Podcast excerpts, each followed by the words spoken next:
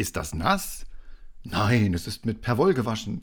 Und alle Tassen sind nur halb leer getrunken. Was soll ich nur machen, Dr. Sommer? Na, wer wird denn gleich an die Decke gehen?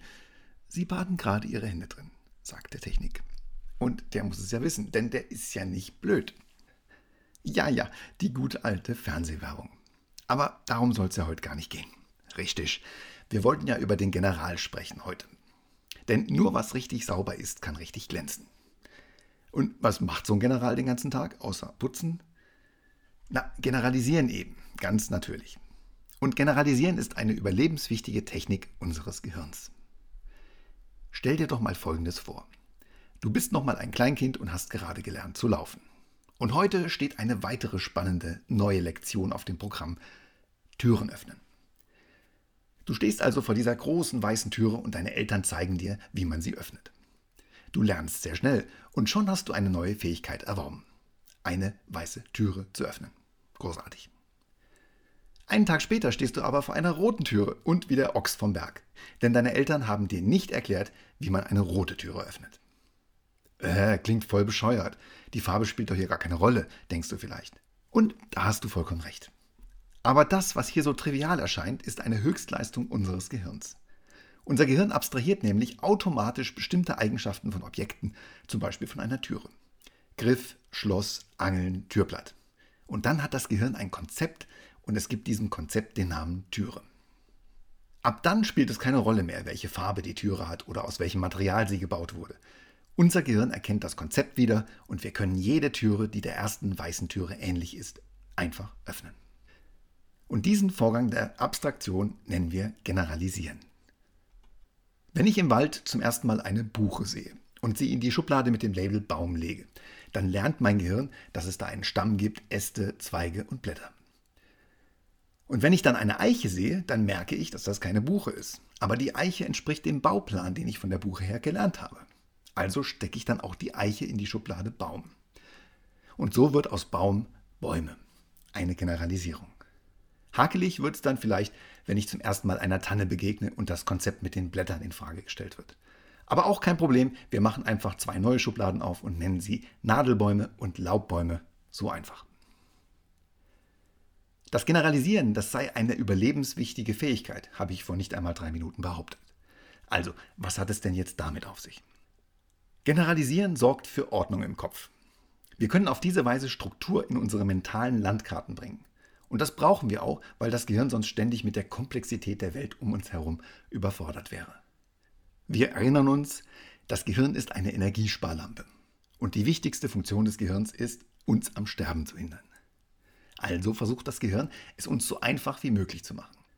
Und die Schubladen mit den Labeln helfen uns dabei kolossal. Ach, was für ein schönes Wort.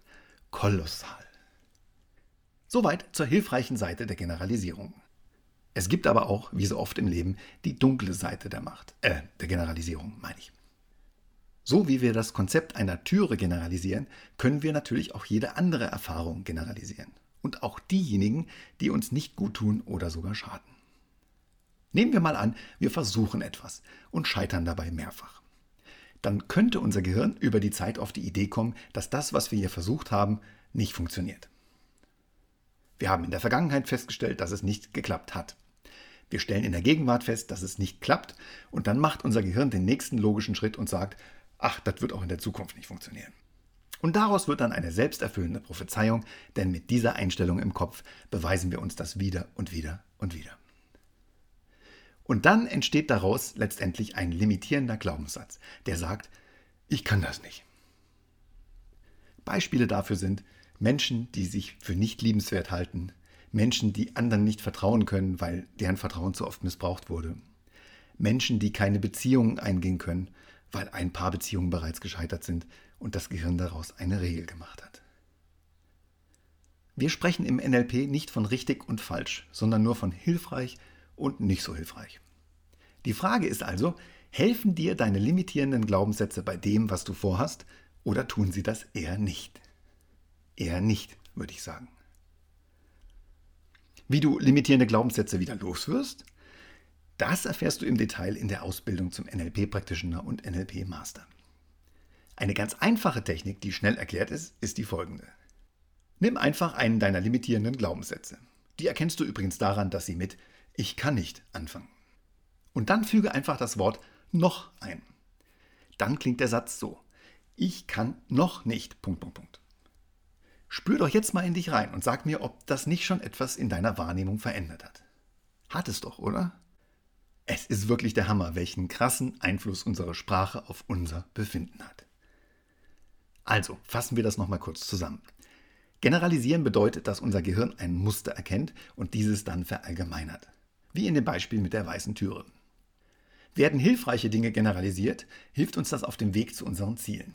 Werden dagegen nicht hilfreiche Dinge generalisiert, dann legen wir uns selbst Steine in den Weg. Ich kann nicht wird übersetzt in ich konnte nicht, ich kann nicht und ich werde nicht können. Hier dann einfach das Wörtchen noch mit einbauen, wie schon gesagt. Und zum Schluss noch eine äußerst hilfreiche Generalisierung zum Üben. Ich habe das hier geschafft. Was kann ich denn jetzt noch alles schaffen? Lass dein Gehirn ruhig mal in diese Richtung galoppieren. Du wirst überrascht sein, was es da auf dem Weg so alles findet. Und damit lasse ich euch dann mal allein. Macht's gut. Bis es demnächst weitergeht im NLP-Alphabet von NLP Works mit dem Buchstaben H wie Happy Hippo. Denn in jedem siebten Ei ist einer mit dabei. Und das Gute daran ist das Gute darin, oder was? Bist du zu schwach, sind sie zu stark. Und das rechte Twix, formerly known as Rider, schmeckt eindeutig besser als das linke. Und wer das anders sieht, der braucht eine Brille, Vielmann. Mit dem zweiten sieht man einfach besser. Und heute ist nicht alle Tage, ich komme wieder, keine Frage. Hasta la vista, baby, I'll be back.